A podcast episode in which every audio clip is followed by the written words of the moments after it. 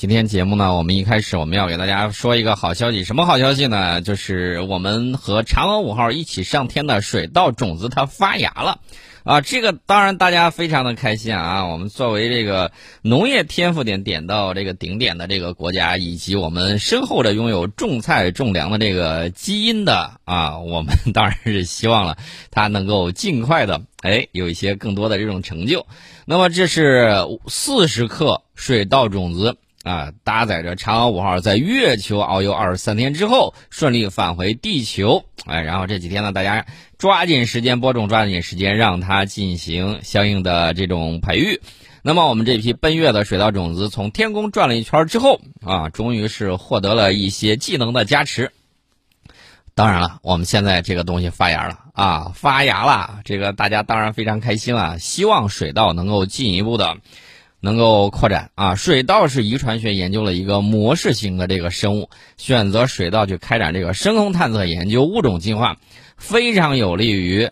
呃，让我们理解深空环境的遗传效应，而且可以把获得的优良变异呢应用于水稻品种选育，有助于提升农业生产水平。我们都知道有一句话叫“民以食为天”，对于中国这样的人口大国来说，粮食安全问题非常的重要。那么，根据国家粮食安全的要求，到二零三零年。我国稻谷总产量要增加百分之十左右，大家可能会说，为啥要增加呢？你人口是不是要增加呢？多一张嘴，它就有一张多吃饭的嘴啊，多一个人就有个多吃饭的嘴，那当然需要呃这个保持人口和你这个粮食的这个产量相匹配，不然的话呢，可能就会饿肚子。所以说呢，我们的科技呢是在改变我们的这种生产生活，这是非常关键的。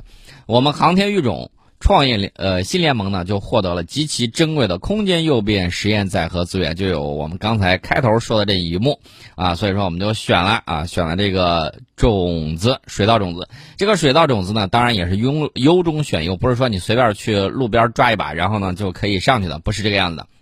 我们最终把来自航天育种中心的航距相思苗水稻种子选出来了。这个种子出自太空世家。他的父亲是华航三十一号，母亲是航辉一五零八啊，都去过太空。这个华航三十一号呢，就是利用空间诱变及现代生物学技术培育出来的超级稻，而这个航距相思苗呢，自身就属于箱型多抗优质丝苗型水稻新品种。有点迫不及待的想煮一碗米饭呢。我记得我小时候看那个小人书啊，说有一种进贡的。珍珠米啊，说每一粒都像小珍珠一样，呃，并不是特别的大，但是呢，非常的饱满，非常的晶莹剔透，而且煮出来据说非常的香啊。当时我就说，哟，这煮一碗香喷喷的白米饭。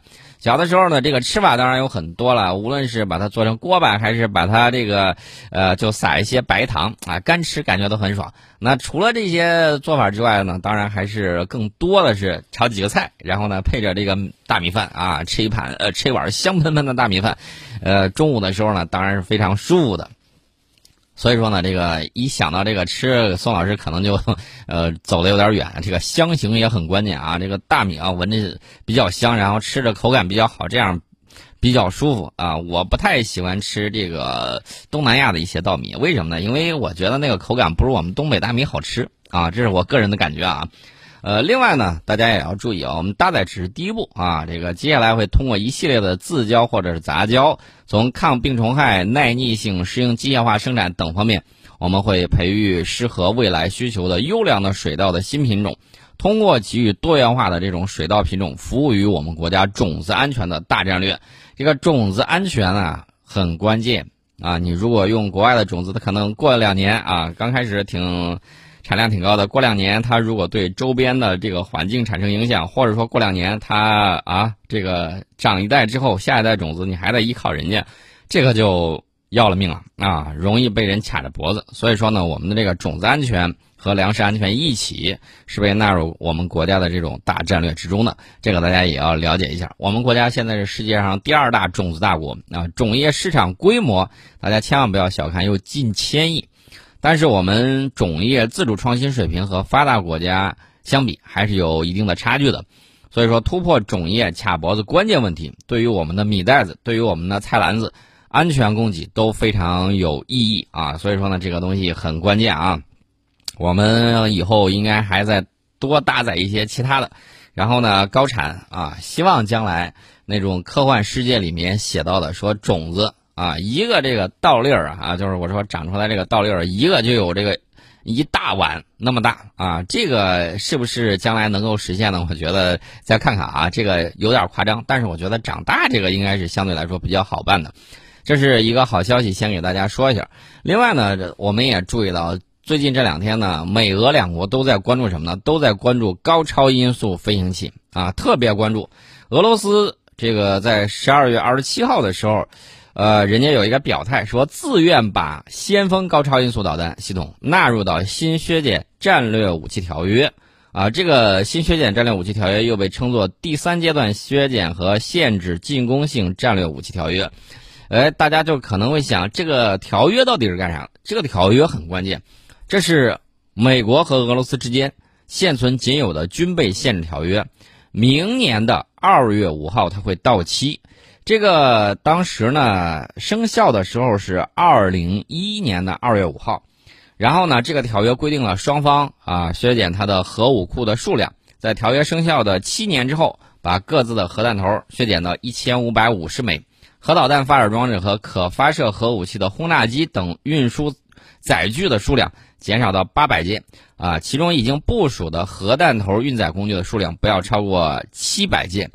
那这个时候呢，我记得前一段时间，美国可能啊，美国在指责俄罗斯，说俄罗斯在试射高超音速导弹。他说这个其实是动摇了这个呃条约的这个基础啊，有新家伙呀，可吓人了，然后怎么着了？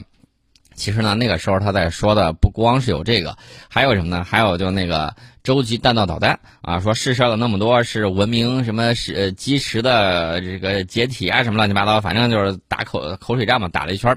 这一次呢，俄罗斯说我自愿先把这个先锋高超音速导弹纳入到这个条约当中，大家可能会疑问说为啥呢？哎，咱们今天呢就简单给大家解释一下，为啥俄罗斯准备把包括先锋高超音速导弹系统和萨尔马特洲际弹道导弹系统纳入到新削减战略武器条约里面。呃，另外呢，他还给自己留了扣，说这个波塞冬核动力无人潜航器、海燕核动力巡航导弹，还有其他一些武器不会纳入到该条约。我们知道，在高超音速飞行器方面，美国是落后于中俄的。啊，这个大家要知道啊，它是落后于中俄的高超音速这块儿。那么高超音速飞行器，我们也看到了，美国到目前为止没有拿得出来高超音速导弹啊，真没有。今年呢，我记得波音和洛马都说今年年底之前他们要把这个东西试出来啊。到十一月份的时候又说，哎呀，不好意思，由于疫情的影响，我们看还是延延期吧，不行，到明年再说啊。所以说呢，这个速度跟不上俄罗斯部署。它的这个先锋高超音速导弹的这个速度，那么我说到这儿的时候，大家大概就会明白，为啥俄罗斯要把这个东西纳入到这个条约之中。俄罗斯说：“你这个技术装备不如我，纳入到这个条约里面，我拿条约框住你。一方面呢，我展示的是，你看我有诚意，我最新的家伙事儿已经。”入列了，然后呢，我拿出来，我表示跟你谈一谈这个东西，我们可以一起谈啊！你不针对我，我也不针对你，咱俩共同削减。美国心里头绝对吃个哑巴亏，为啥呢？你有我没有，你现在说限制一下，大家都不要装备太多，你你这不是限制我发展的能力吗？啊，所以说这一点大家要看出来，它背后到底是怎么讲的啊？不管我们关系有多好，我给大家直接就讲出来，它到底是为什么这么想。呃，所以说呢，这个。好几方面的作用，一方面呢展示我确确实实愿意跟你认真的谈，另外呢这是一个阳谋，我跟你谈，你谈还是不谈？你不谈的话，说明你没诚意；你要谈的话，共同真签的话，那我的比你领先，咱限制就 限制呗，看谁怕谁，咱限制共同数量，然后我有你没有，咱到时候再谈个这个具体数量出来，你要不再看一看？所以说呢，这就是这个俄罗斯对前几天。那个美国对他说什么弹道导弹啊什么之类的这个言语的这个反击啊，直接给你下一个阳谋的大套，你看你是来还是不来？反正这个属于胡同捉驴两头堵啊！不管美国是去还是不去，反正都不占占优势。美国自己心里也很清楚，美国现在在在忙啥呢？美国现在专门盯紧高超音速武器，问美国国会要钱啊！这边一说说，哎呦，你看这个中国有高超音速。这个武器了啊！这个你看那个东风十七，把我吓得这个后脊背发凉。然后那边俄罗斯也不消停啊，直接拿了这个先锋导弹啊，一而再再而三的这个试射，呃，吓得我这个后脖颈梗都不太舒服，跟落枕的一样。呃，国会老爷还不赶紧拨钱？你等人家打到你大门上，你还要钱不要钱了？你是要钱还是要命？然后这个美国国会一听，那拨款给美国。导弹防御局直接批准了1.3亿美元的预算，专门用于研发一个能够跟踪高超音速武器的卫星星座。大家可能会问，那它现在不行吗？现在不行啊，现在真的不行，真的是防不住这个高超音速飞行器。以美国现有的 NMD、TMD 什么之类的，根本都不管用。因为什么呢？因为。因为我告诉大家，他真防不住啊！这个毛太快了，他这个盾还没来得及架，已经戳过来了。所以说呢，他现在得拨款重新搞这个监测系统。你跟踪都跟踪不了，你谈何去拿你的武器装备把它给打下来？所以说呢，现在就拨款，拨款赶紧去做，赶紧去做。那么基本上在他做成之前，在做成之前，美国的这个 NMD 也好啊，这个什么之类也好。都是在裸奔状态啊，都在裸奔状态，所以他现在去搞这个卫星星座是怎么个意思呢？卫星星座它在天空好探测，因为你这个飞得太快的时候，地面不好去探测。地面的时候呢，它包括有一些呃地球的曲率影响啊什么之类的，它去探测的时候比较麻烦。而且在大气层之内，它不是说我飞到这个天上啊，这个突破了这个大气层，然后我再重返。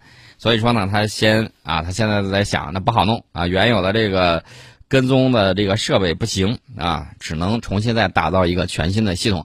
这个星座呢，要提供能呃，就是能够提供供高超音速武器的这个飞行的这个目标数据，提供给他们的这个呃防务中心，这会填补美国导弹预警系统里面巨大的这个漏洞啊。十二月二十一号的时候，美国国会议员呢。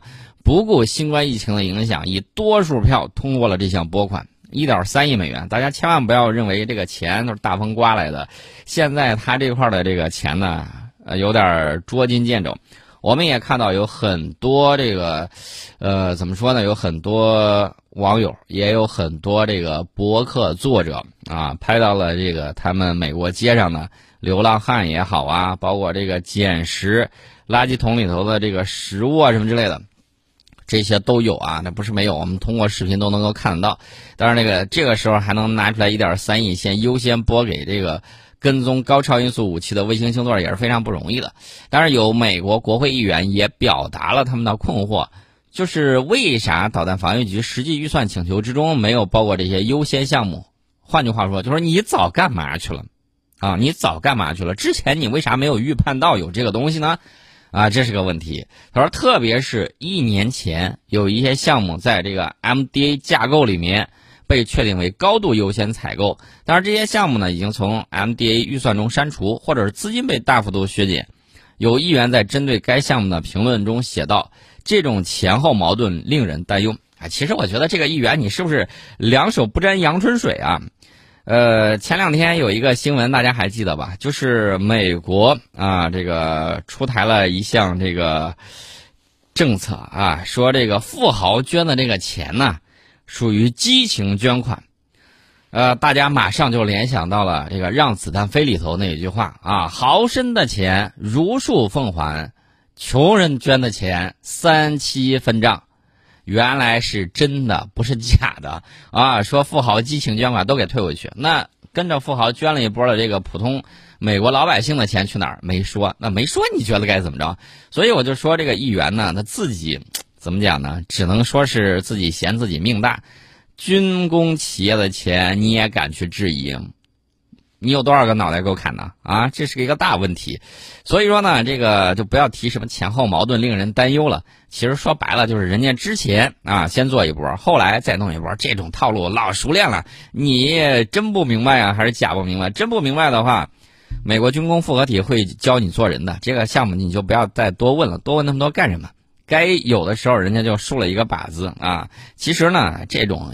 这种项目屡见不鲜。我记得艾森豪威尔总统当年就曾经说过，要警惕美国的军工复合体尾大不掉。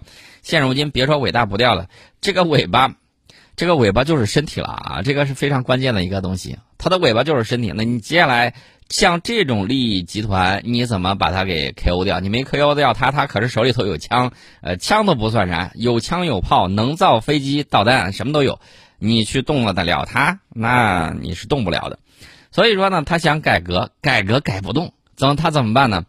那只能向穷人多征税了。那改来改去，改到他的中产，改到他的这个穷人身上。那大头，你你问特朗普交了多少税？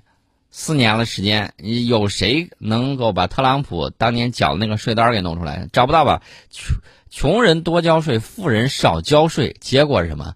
国家的税源还足吗？美国一直认为自己是全球帝国啊，一直认为自己就是全球帝国。他有这个本事，利用美元、利用美军剪全世界的羊毛，这是人家本事。但是呢，呃，他对待他自己本国国民都那个样子，你认为凭啥认为他对你会更好呢？这是一个很大的一个问题。死了三十多万人了，人家跟没事儿人一样。你见哪个美国官员因此引咎辞职，或者是被依法追责的？我一个都没有看见，一个都没有看见，啊！所以这是一个大问题，这是一个大问题。呃，再往前追溯的话，我记得二零零八年金融危机的时候，不管金融大鳄怎么样把这个国家给折腾的够呛，但是呢，最后他们。说得找个替罪羊，找什么替罪羊呢？找了一个华裔的银行当替罪羊。当然，那个华裔银行呢，这个人家也比较有奋斗精神。凭啥你把黑锅搁到我头上？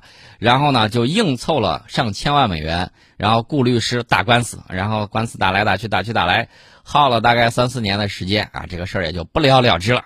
呃，所以大家可以看啊，这个想甩锅都很难，那想追责。好像没听见他们说的有这么回事儿，所以到底很多人口中的那个美国到底是哪个位面的美国呢？是历史上的美国，历史上美国确确实实有相当长一段时间为人类文明做出了很大的贡献啊，这个是毋庸置疑的。而且现在它依然是全球第一，它的这个科技实力依然是全球第一，这个是毫无疑问的。但问题是，它这么些东西创造了那么多财富，大量的到哪儿去了？啊，这是个大问题。